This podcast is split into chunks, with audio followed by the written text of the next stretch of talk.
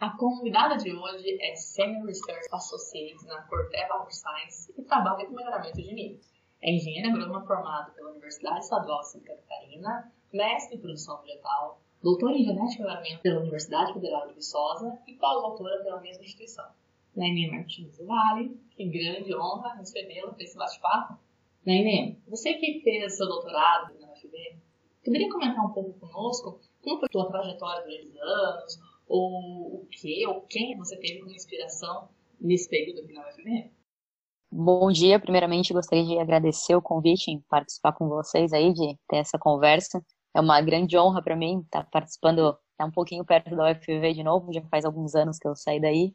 Como você comentou, de fato, fiz meu doutorado, meu pós-doutorado aí, tive UFV durante quase seis anos, consegui conhecer vários professores, vários nomes, várias pessoas. Foi uma grande satisfação para eu ir para a UFV, né, sair de uma universidade pequena lá de Santa Catarina, e a gente tinha, né, como a UFV como uma das melhores ainda como é hoje na parte do melhoramento, então, de fato, foi uma grande honra poder estudar aí. Eu lembro que ainda hoje é uma grande referência para mim, foi um prazer muito grande ter aula com o professor Borém, que na graduação nós utilizávamos muito o livro dele, e aí quando conheceu, nossa, esse aqui é o Borém, eu, sabe, a gente imaginava um, um senhor, sabe, uma pessoa já mais de idade, assim, foi uma honra e um prazer muito grande estudar com ele, com o livro dele, sabe?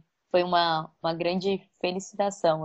Nossa, assim, ele, assim, continuando falando um pouco do Borém, é um, um cara que atua em, em várias áreas, que leva muito nome da UFV para fora. É uma pessoa que, que é um grande motivador e, assim, vejo como bastante espelho. Outra pessoa que é, foi um prazer enorme ter aula, poder conviver e ver como é uma, um ser humano absolutamente simples é o professor Cosme.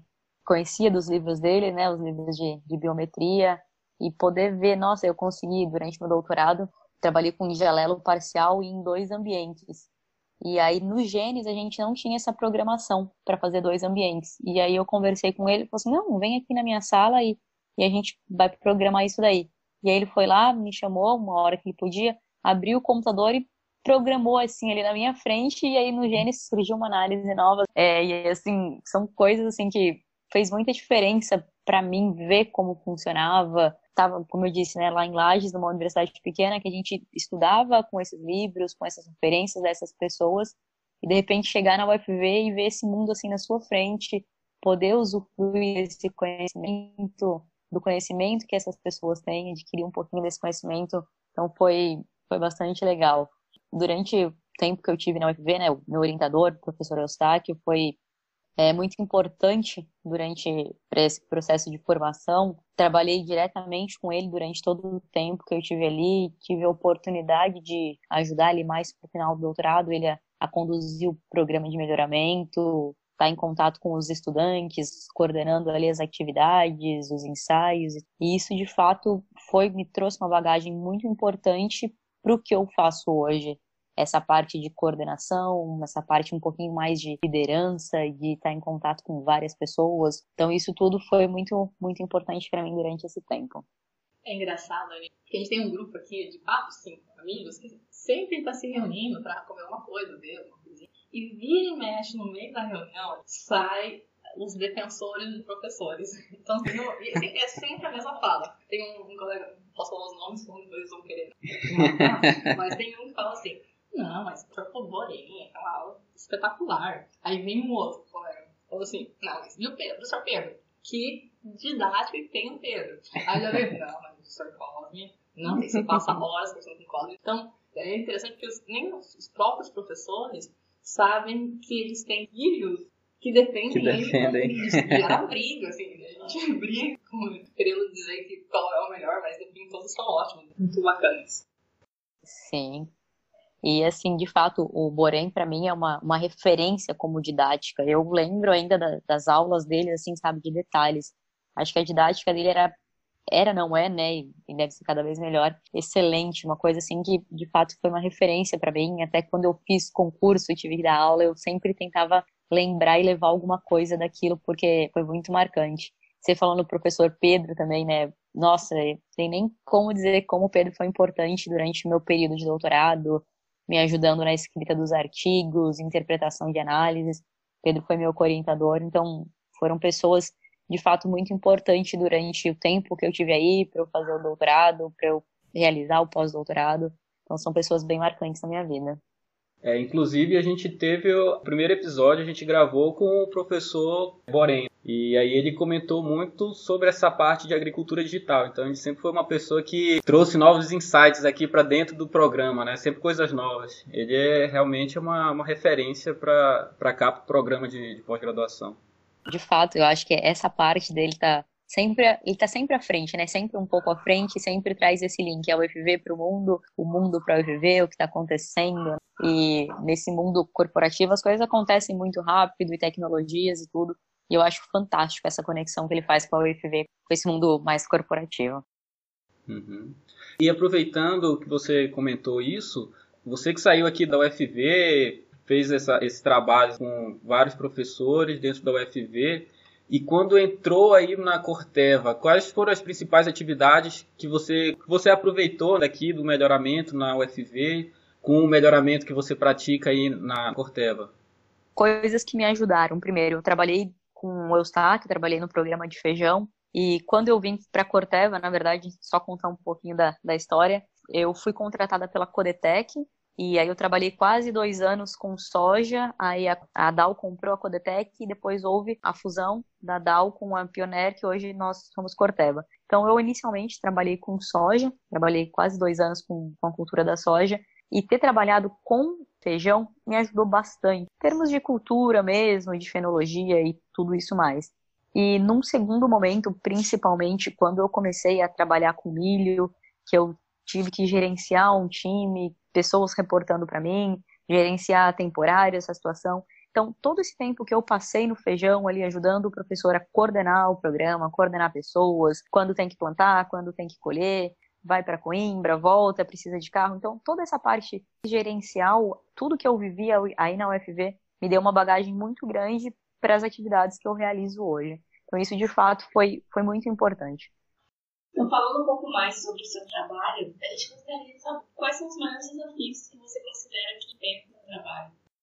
Nesse mundo corporativo, as coisas acontecem muito rápido. É, dentro de um programa de melhoramento, acontece muita coisa ao mesmo tempo. Existe época que você tem que fazer diversas atividades ao mesmo tempo, falar com várias pessoas. Então, às vezes, para mim, uma grande dificuldade é conseguir gerenciar o tempo, gerenciar o tempo, as atividades, porque às vezes você pensa, não, então vamos por prioridade. Tá fácil. Vou prioridade 1, prioridade 2 e vou fazendo dessa forma. Só que aí, de repente, aparece no meio do caminho uma prioridade menos 1, que tá lá na frente da 1. E aí você tem que dividir o seu tempo. Às vezes tem duas prioridades que estão no mesmo nível. Então, essa parte de gerenciar tempo, de priorizar, isso às vezes é um pouco complicado. Você tem que fazer, às vezes, quatro, cinco coisas ao mesmo tempo. E isso gera, às vezes, um pouquinho de conflito, tem que, às vezes, parar um pouco, pensar, analisar cada atividade que está sendo feita, porque senão acaba dando rolo. Então, acho que essa parte de gerenciamento de tempo, planejamento de atividades é uma coisa muito importante para a gente aprender a fazer cada vez mais, porque a gente é muito exigido fazer várias coisas ao mesmo tempo e com prazo para entregar, né? Não é você tem 10 coisas para fazer, não. Tá pronto, você entrega, não. Então, eu preciso disso para ontem, isso eu preciso de para hoje e aquilo para amanhã.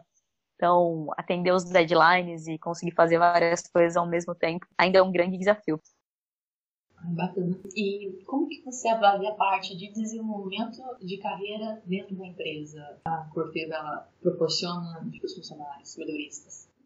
Dentro da empresa nós temos vários exemplos de melhoristas e de pessoas em outras posições que começaram na empresa como temporário, como estagiário, então, assim, eu consigo ver que dentro da empresa existem várias oportunidades para a pessoa, de repente, estagiar ali na época de graduação, de repente consegue ser efetivo e aí vai subindo de posições. Então, a empresa, de fato, tem essa parte de, de gerenciamento de carreira, permite o crescimento, permite você explorar outras áreas, ter contato com outros setores, com outras estações, e aí isso vai acarretando, né? Vai, a pessoa vai adquirindo conhecimento e vão aparecendo oportunidades da pessoa ir subindo de nível, né? De repente virar um breeder, se esse for uh, o objetivo. Tem casos de pessoas que estavam trabalhando e conseguiram fazer uma parceria para ir fazer doutorado e aí voltam para a empresa com essa bagagem, conseguem subir de posição. Então eu vejo que isso é uma parte bem importante interessante dentro da empresa e a empresa dá essa flexibilidade para quem trabalha. Legal. Você comentou que a sua avaliação, a sua autoavaliação das coisas que você realizou aqui no doutorado, aqui pós-doutorado, eu queria saber quais são os pontos fracos profissionais que saem da pós-graduação, assim, no modelo mais global, o que, que você observou na formação de cada colega seu. Quais essas dificuldades para ingressar numa empresa como a Corteva? Eu vejo que hoje é, os pontos falhos dos profissionais já são diferentes de quando eu, eu saí do doutorado. Antigamente, há quatro anos atrás, nem tão antigamente assim, mas o cenário já é bem diferente. Um grande ponto falho era a questão de sermos muito acadêmicos. A gente estava na universidade, focado em universidade, algumas pessoas até saíam para o setor privado, mas a gente não tinha muito essa visão desse mundo corporativo, como as coisas funcionam. É, ah, dentro da universidade a gente tem prazo? Temos prazo, só que assim, a gente entra sabendo quando a gente tem que defender, quando tem que apresentar seminário e tudo mais. E dentro da empresa, esses prazos eles são muito mais dinâmicos, são muito mais rápidos, as demandas aparecem muito mais rápido. Então, acho que essa é uma grande dificuldade. Nós éramos muito acadêmicos e conhecíamos muito pouco desse mundo de empresa. Hoje em dia, eu tenho visto que muitas pessoas têm feito mais estágios dentro de empresa. Não só ah, durante a graduação, fez aquele estágio final, mas durante mesmo, às vezes, o doutorado, não só um estágio, mas fazer um trabalho em parceria com essas empresas e conseguir ter um pouco mais dessa visão. É, algumas pessoas tenho visto hoje em dia também têm buscado MBAs mais nessa parte de gestão de negócios e tudo mais e conhecido melhor essa como funciona né, o mundo corporativo e não saído tão acadêmico, porque eu acredito que a gente era muito teórico. Dentro da academia a gente sabia muita coisa, como ministrar uma aula, ter didática, isso e aquilo, e às vezes pouca ideia de de gestão, como funcionam as coisas dentro de uma empresa. Então, hoje eu tenho visto que várias pessoas já têm buscado fazer MBA ou fazer essas parcerias, e aí já não tem mais tanto essas deficiências que nós tínhamos há três, quatro anos atrás. O mundo é tão dinâmico que a gente consegue falar antigamente há três anos atrás, né? Complementando um pouco a última pergunta, além do MBA e também dessa parceria público-privado, o que mais você acredita que uma pessoa que gostaria de trilhar esse caminho na iniciativa privada deveria fazer para ter uma maior bagagem para entrar no mercado de trabalho? Eu vou falar assim bem especificamente assim do caso do, do melhoramento, que é no contexto que eu tô, tô inserida, que eu entendo um pouquinho melhor. O que eu vejo é que a gente precisa de um profissional versátil. Não é uma pessoa que saiba um pouquinho de tudo e não saiba muito de nada, não é isso não mas saber conversar sobre vários assuntos, né? Eu acho que a gente já teve uma polarização muito grande. Uma época o mercado queria os melhoristas clássicos, aquela galera que ia para o campo e que trabalhava. Aí depois veio a era da molecular e aí queriam pessoas que fossem especializadas, altamente especializadas em molecular, mesmo que não tivesse muito conhecimento de campo, estava tudo bem. E hoje eu vejo que, pela própria demanda da empresa, sabe, do melhoramento clássico, ser muito aliado a essas técnicas moleculares, fenotipagem de alta qualidade, utilização de drones, como essas coisas estão muito interligadas, o profissional hoje ele precisa ser bem flexível e conhecer um pouquinho de cada coisa. Então é muito importante você ir para o campo, você aprender como funciona um experimento na prática, a montagem de um experimento, e é muito importante você conhecer também as técnicas moleculares, o que está acontecendo, quais são as novas técnicas. De extrema importância também, se você conseguir sair do Brasil para ver o que está acontecendo lá fora também, que muitas vezes as coisas lá acontecem com uma velocidade um pouquinho mais rápida do que acontecem aqui dentro. E assim, uma coisa que há muitos anos é, é muito batido, mas ainda hoje existe uma grande deficiência que é o inglês. Eu sempre digo, aprenda enquanto você está no processo de aprendizagem, enquanto você está no time de fazer isso, não deixa para depois. Que nem eu tive que correr atrás de aprender inglês depois que eu já estava trabalhando. Isso é muito mais sofrido. Tinha que fazer aula sábado, tinha que fazer aula domingo. Então não descuide, enquanto você está no processo de aprendizagem, principalmente está na graduação, então focar bastante nisso, que isso faz parte do pacote ali enquanto você está estudando. Então assim, resumindo tudo que eu disse, o que eu diria, vá para o campo, tente aprender culturas diferentes, trabalhar com autógamas, trabalhar com alógamas, tente aprender laboratório e ver como funciona, quais são as técnicas de ponta. Ah, hoje em dia está sendo utilizado muito drone. Onde será que eu posso fazer um estágio que eu posso aprender um pouquinho mais disso? Então, quanto mais coisas diferentes você puder conhecer durante esse processo de aprendizagem, graduação, mestrado, doutorado, melhor. Porque o que as empresas hoje querem isso, ah, eu quero um profissional que entenda muito de molecular, mas ele também vai ter que coordenar o pessoal fazendo experimentos de campo. Então, tem que ser um profissional completo, tem que saber conversar de um pouquinho sobre tudo. É por isso que a base é importante. Você consegue transitar melhor, eu acho que entre essas áreas. Bem, estudantes de doutorado, a maioria são mulheres que representam a maior porcentagem dos estudantes no Brasil. Claro que isso vai variar muito de acordo com a área. Por exemplo, na área de ciências e saúde, a porcentagem de mulheres é maior. Já quando a gente vai para a área das exatas, matemática, computação, isso reduz bastante. Mas tem um dado que me chamou bastante atenção, que é em torno de 70 a 75% dos artigos publicados no Brasil foi assinado por pesquisadoras mulheres. Então, diante dessa desigualdade, ou até mesmo diria de uma invisibilidade na pesquisa, quais são as principais barreiras que você considera que existe para a entrada da mulher no mercado de trabalho e o que poderia ser mudado que novas oportunidades e melhorias de salário surgissem? É, esse é um tema até bastante polêmico, né? E eu sou muito defensora, como mulher, sou muito defensora da mulher no mercado de trabalho. A mulher pode assumir qualquer posição, que podemos ter habilidade e conhecimento suficiente para estar atuando em qualquer, qualquer posição. E hoje em dia, como você mesmo comentou, e quando a gente olha para dentro das empresas, a gente ainda vê mulheres ocupando muito menos cargos do que homens, uma proporção muito maior de homens do que mulheres dentro da empresa. E aí, quando a gente olha para o lado, a gente olha para a vida acadêmica, olha para as universidades, eu não consigo pensar e ver essa diferença de mais homens. Muito pelo contrário, até vejo mais mulheres fazendo pós-graduação do que os homens e no mercado de trabalho mais homens do que mulheres. E aí eu penso, bom, será que isso aí tem algum reflexo cultural de que alguns, alguns anos atrás as mulheres não tinham tanto acesso por toda né, essa questão que mulher não podia trabalhar e tudo mais, toda essa questão cultural? E será que nós estamos caminhando ainda para que isso vire uma igualdade, como temos mais mulheres estudando e que elas tenham formação e que tenham capacidade para assumir qualquer cargo? Ou será que de fato ainda existe um machismo muito grande e que existe uma barreira, que existe aquela questão de será que mulher é capaz de verdade de assumir qualquer posição? Isso não é para mulher, isso é para mulher. Então, assim, é um, é um tema bastante polêmico. Eu, quando comecei a trabalhar, eu entrei num time onde tinham seis homens e eu era a única mulher. Foi, foi bastante desafiador para mim no começo.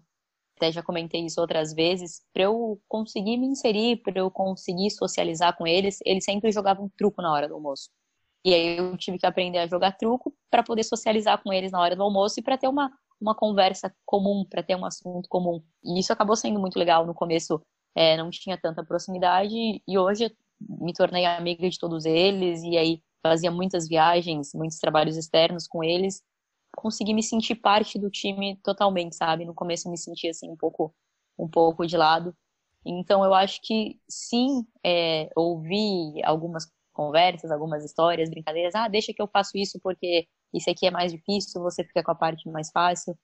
Então eu acho que nós ainda sofremos um pouco de preconceito, um olhar um pouco diferente, sabe?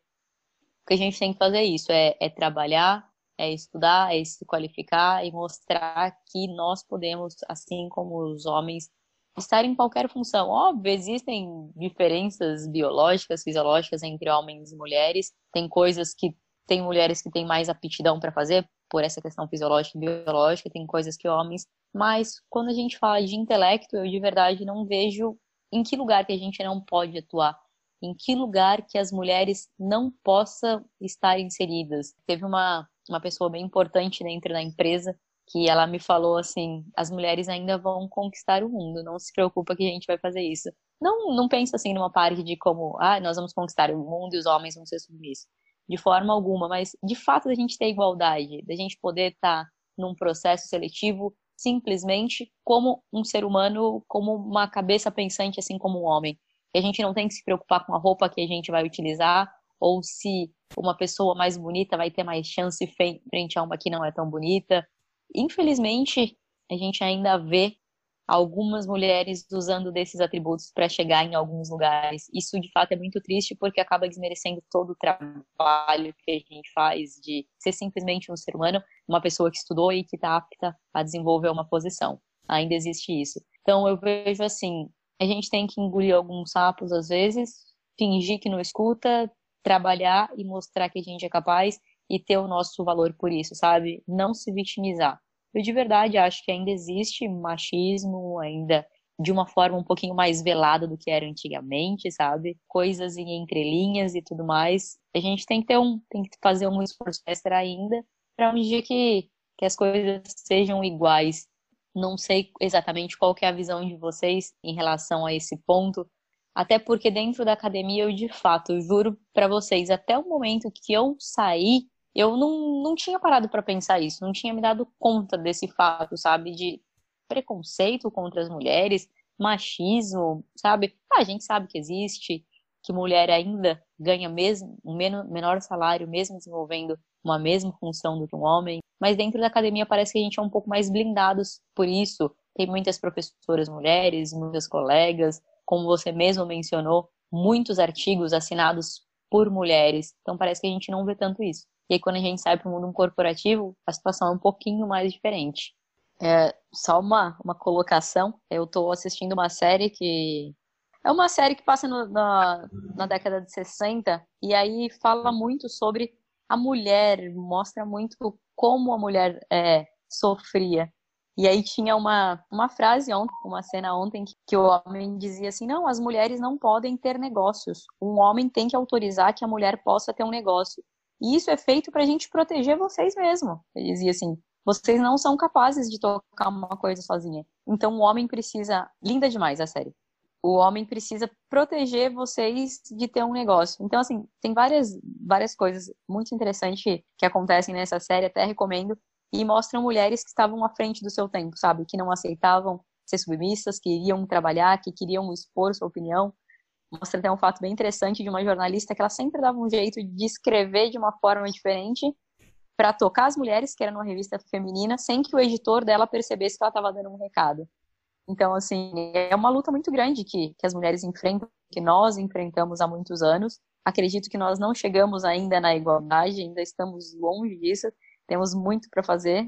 Eu acho que, assim, mostrar que nós temos capacidade, estudar e se qualificar e poder estar em qualquer posição e saber que a gente pode fazer isso, né? Que nem tem uns memes que até brincam, né?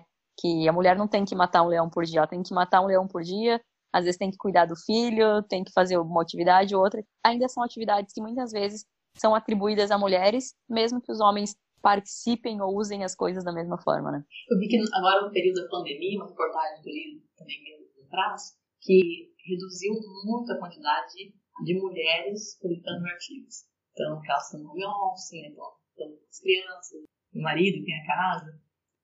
Nancy, se você tivesse que contratar alguém para trabalhar na sua equipe, é, o que você procuraria nele ou nela em termos de qualificação, é, trabalho em equipe, adaptação e desenvolvimento contínuo, por exemplo? Bom, então, assim, hoje eu lidero um time de, de quatro pessoas e, às vezes, em algumas épocas do mês, alguns temporários, 15, 10, 15 pessoas. E a gente acaba observando e percebendo qual que seria o perfil ideal para trabalhar.